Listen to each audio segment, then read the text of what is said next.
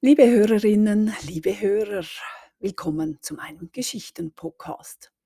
Ich bin Nicole Billeter, freischaffende Historikerin, und heute reisen wir weiter mit Jakob Stalder, der sich 1623 auf eine Wallfahrt nach Jerusalem begab. Gerade befinden wir uns noch auf der Schiffsreise.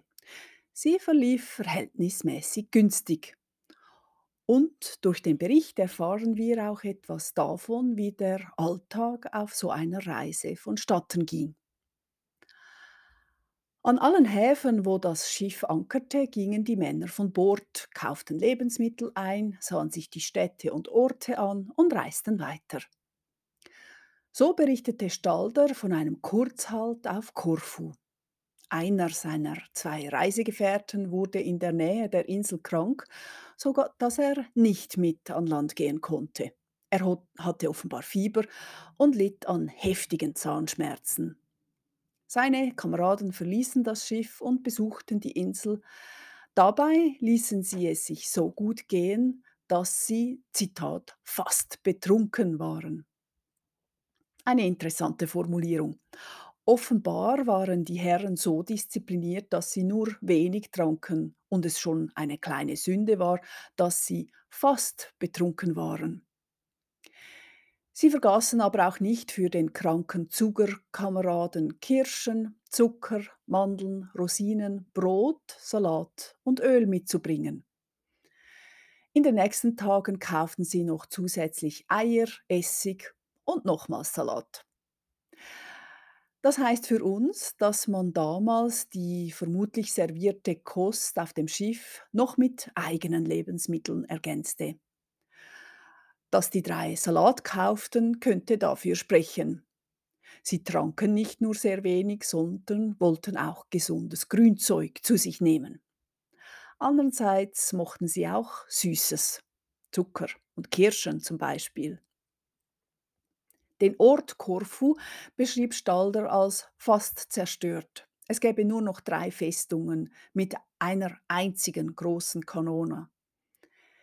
Die Reisegesellschaft beobachtete auch eine Prozession von Franziskanern und war begeistert von den Geistlichen und ihrer Gottestreue. Auf Kreta stiegen sie erneut aus. Dort ließen sie sich ihre Socken, Hemden und Krägen waschen. Sie tranken Wein, kauften Zwiebeln und Salat und wollten wieder aufs Schiff. Allerdings verkalkulierte sich Stalder beim Einstieg, sodass er ins Meer fiel. Sein Gefährte sprang gleich nach, aber er konnte Stalder alleine nicht helfen. Es ist anzunehmen, dass beide nicht schwimmen konnten oder nur sehr schlecht. Aber sie hatten Glück. Einer der französischen Pilger sah ihre Not und half ihnen beide aus dem Wasser. Allerdings waren da die Einkäufe, die der Gefährte aufs Schiff geworfen hatte, bevor er ins Meer sprang, schon gestohlen worden. So also sah ein Alltag auf einer Wallfahrt aus. Das Schiff ankerte einige Tage vor Kreta. Kreta, es wurde venezianischer Wein und andere Güter ausgeladen. Dies gab der Gemeinschaft die Gelegenheit, einen Gottesdienst zu besuchen. Auch ließ Stalder andere Beobachtungen einfließen, etwa, dass die einheimischen Handwerker den Sonntag nicht ehrten und einfach weiterarbeiteten, dass die Insel viele Windmühlen beherbergte es gab viele Kanonen und vor allem einen hohen Turm, auf dem alle Abende ein Feuer angezündet wurde. Offenbar ein Leuchtturm. Aber dessen Bedeutung war Stalder wohl nicht klar. Er meinte abfällig, dass solches nur Heiden tun würden. Auf Zypern mussten sie Abschied von ihrem Schiff nehmen. Wie bereits in Venedig abgemacht, kehrte das Schiff um und die Reisen suchten nach einer weiteren Mitfahrgelegenheit. Sie konnten schließlich auf einem griechischen Salzschiff weiterreisen, das Richtung Jaffa weitersegelte. Von dort ging es dann auf Eseln weiter. Und da wurde die Reise unsicherer. Denn wie damals jedermann wusste, konnte man rasch von Arabern überfallen werden, die einem das letzte Hemd klauten. Die Reise von Stalder und seinen zwei Begleitern blieb davon verschont, aber sie mussten reichlich für die Dienste ihrer Reiseführer bezahlen, ebenso eine Art Zollgebühren für alle Orte, die sie durchquerten.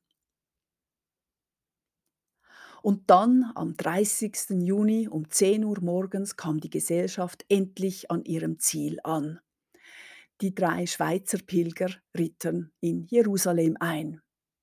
Sie kamen in einem Kloster unter, wo sie bewirtet wurden. Aber sie waren von der Reise müde und legten sich schlafen. Um die Vesperzeit wurden sie geweckt, man gab ihnen eine Kerze in die Hand und die Mönche des Klosters hielten eine kleine Prozession mit Kreuz und Fahnen ab. Danach wuschen sie den Besuchern die Füße. Dies alles wurde nur veranstaltet, weil sie Pilger waren. Im Original schilderte Stalder das so. Wir sind den letzten Tag Brachmonat um die zehn zu Jerusalem angekommen. Es empfinge uns der Guardian samt seinem Konvent gar Ehrlichen, nahmend uns auf in ihr Kloster zu San Salvador. Aßend desselbigen Tags zum ersten mit ihnen zur Imbiss nach dem Essen aber gaben sie uns in ein eigenes Gemach.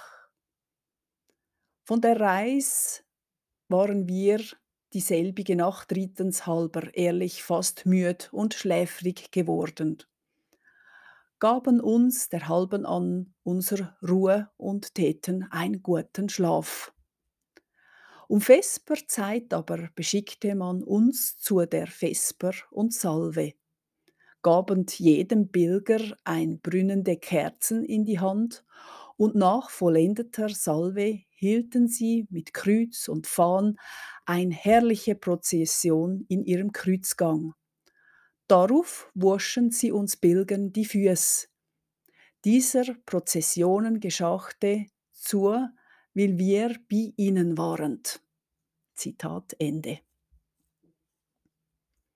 Am nächsten Tag erging es ihnen wie allen Touristen. Sie mussten Eintritt bezahlen. Denn natürlich wurde für den Eintritt in den heiligen Tempel, das Grab Jesu, Geld verlangt. Und um sich auf dies vorzubereiten, haben die Pilger noch gebeichtet. Dies befähigte sie, dass sie die heiligen Orte und Städte besuchen konnte. Das Grab Jesu stand aber noch nicht auf dem Programm. Dafür besuchten sie im Vorfeld so viele heilige Orte wie möglich. Am 3. Juli zum Beispiel standen sie vor Sonnenaufgang auf, gingen zum Grab von Maria, der Mutter Gottes, und wohnten dort einer Messe bei. Danach haben sie die Gasse besucht, durch die Jesu gegangen sein soll. Dies klingt so. Und erstlichen, den 3. Juli, sind mir zur morgens frühe vor der Sonnenaufgang von gemeldetem Kloster San Salvadors ausgegangen, bei dem Grab Maria, der Mutter Gottes, Mess zu hören und unterwegen erstlichen besucht die Richtstraße und Porte Judaica genannt durch welche Straß und Porten die Juden unseren Herrn mit dem Kreuz beladen zu der Marter hinausgeführt haben. Zitat Ende. Wir sehen an diesen Berichten, dass Jakob Stalder, wie vermutlich alle seine Begleiter, die Erzählungen der Bibel als Tatsachenbericht nahm. Als nächstes berichtet er zum Beispiel, dass man ihnen ein Tor gezeigt hatte, aus welchem die heilige Veronika gekommen sei und das Schweiß und blutbedeckte Gesicht von Jesu getrocknet habe.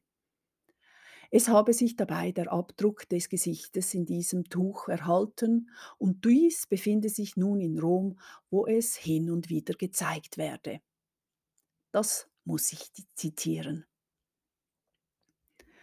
Man zeigt uns die Türen und Behausung Casa Veronica, aus welchem sei die heilige Veronika kommen, Da sei unserem Herrn in der Ausführung mit einem weißen, schönen Tuch, ihme damit sein heiliges Angesicht, welches in der Bekrönung Geißlung, auch der schmächlichen Verspeisung und Verspottung mit seinem allerheiligsten Schweiß und Blut übergossen ward, abzutrocknen, der Herr aber sein göttliches Angesicht in demselbigen Schweißtuch innegedruckt, verließe welches Schweißtuch noch heutigstags zu Rom mit höchsten Ehren und Referenz aufbehalten und dem christlichen Völklin zu gewisser Zeit gezeigt wird. Zitat Ende. Diese Heute würden wir wohl eher Legende dazu sagen. Diese Legende ist auch heute noch bekannt. Seit dem 12. Jahrhundert war diese Geschichte von Veronika und ihrem Schweißtuch überliefert. Ebenso gab es seit dem 12. Jahrhundert im Rom ein Bild von Veronika, in dem sie sich mit dem Tuch zeigt.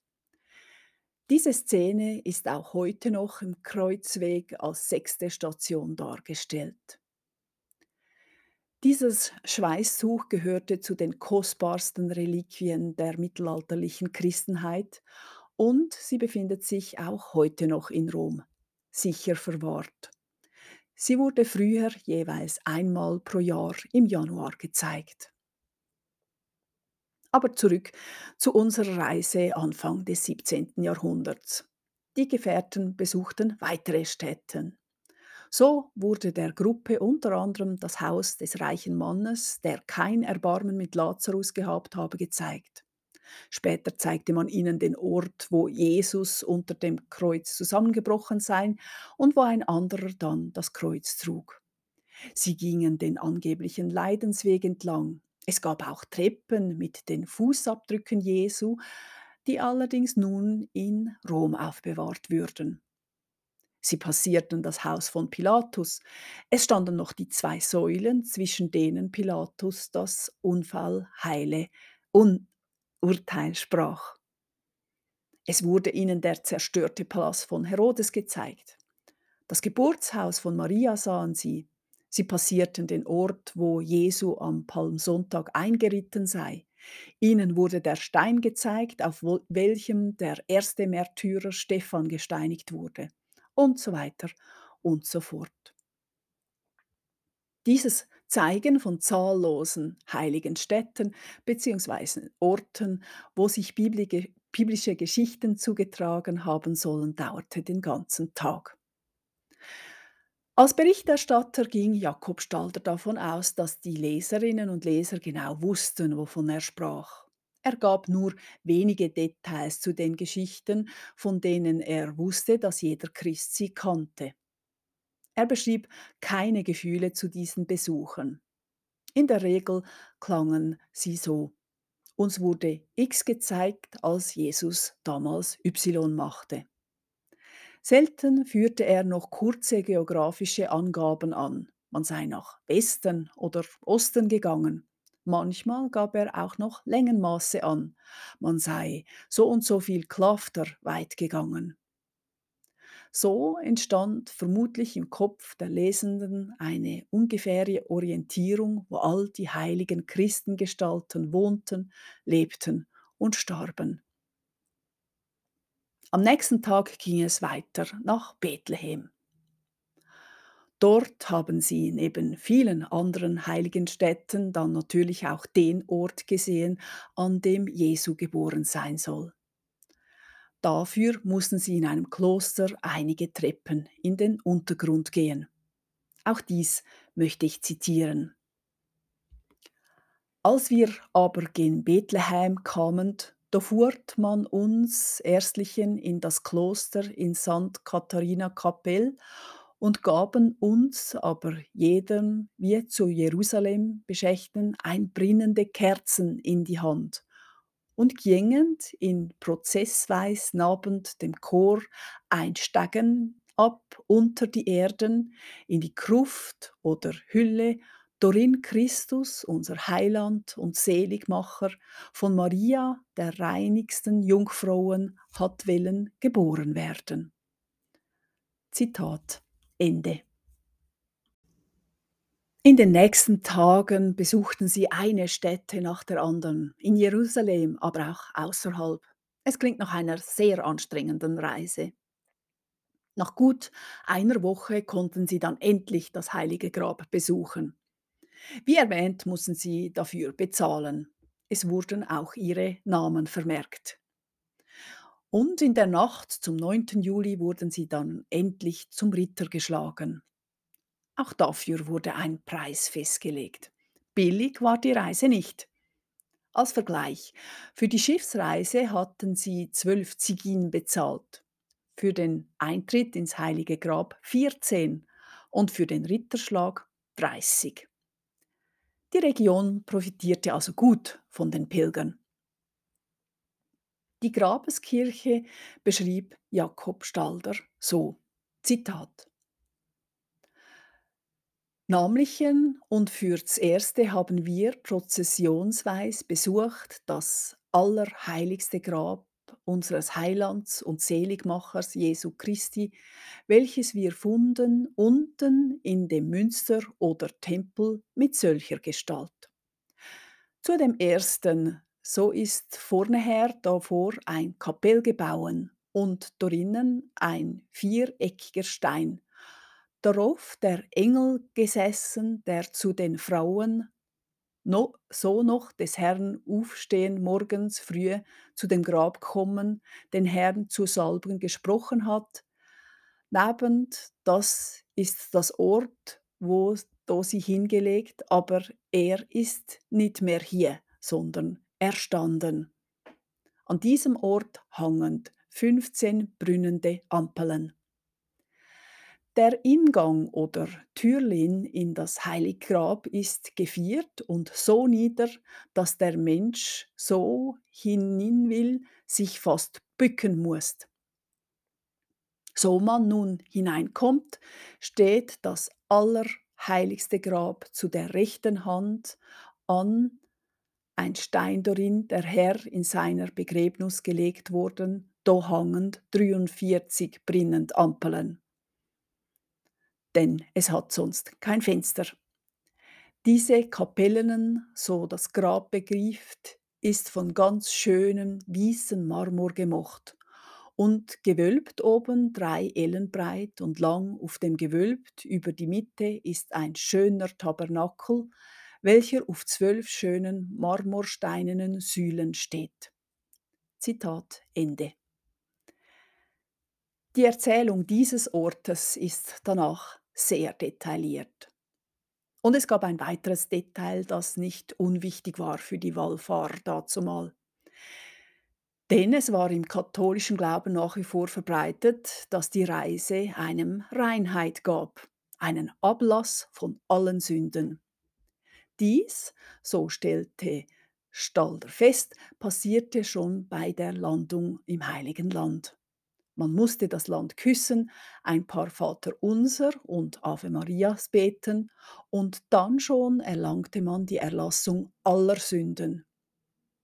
Dies konnte dann auch an praktisch allen heiligen Orten erlangt werden. Die Wallfahrt war also ganz wichtig für das weitere Leben bzw. Ableben denn für erlassene Sünden musste man nach dem Tod im Fegefeuer nicht büßen und konnte schneller in den Himmel aufsteigen.